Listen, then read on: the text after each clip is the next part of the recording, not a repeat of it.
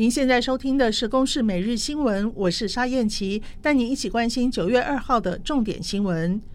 气象局在今天早上八点半发布第十一号台风海上台风警报，轩岚诺台风强度稍微减弱为中度台风，目前中心在鹅銮鼻东方海面，向西北转北移动，暴风圈正逐渐进入巴士海峡，对台湾东南部海面、东北部海面以及巴士海峡构成威胁，预计台风暴风圈有扩大的趋势。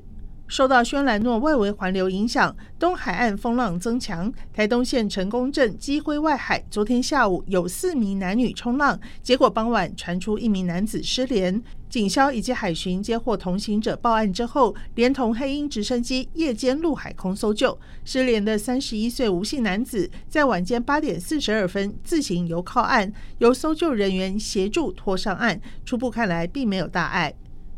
大学甄选入学委员会近日公告，一百一十二学年升大学繁星推荐以及申请入学管道、采计高中英语听力测验校系的情况，有不少教育以及外文系删减英听检定。升学专家和学者预估，在少子化之下，部分中后段学校会降低检定门槛，只求不要挡到学生来源。为了反制中共民用无人机连日侵扰外离岛，国防部除了下令守军官兵示警驱离，媒体报道，国防部自本岛秘密派极少数的官兵带无人机干扰枪，连人带装备进驻金马外岛支援反制，包括空军宪兵以及陆军都有，但是人数不多，只有几十位。英国执政的保守党五号将选出新党魁接任首相，任期剩下最后几天的英国首相强生一号宣布，政府将投资七亿英镑建造一座新的核电厂。这是受到俄罗斯入侵乌克兰引发欧洲能源危机，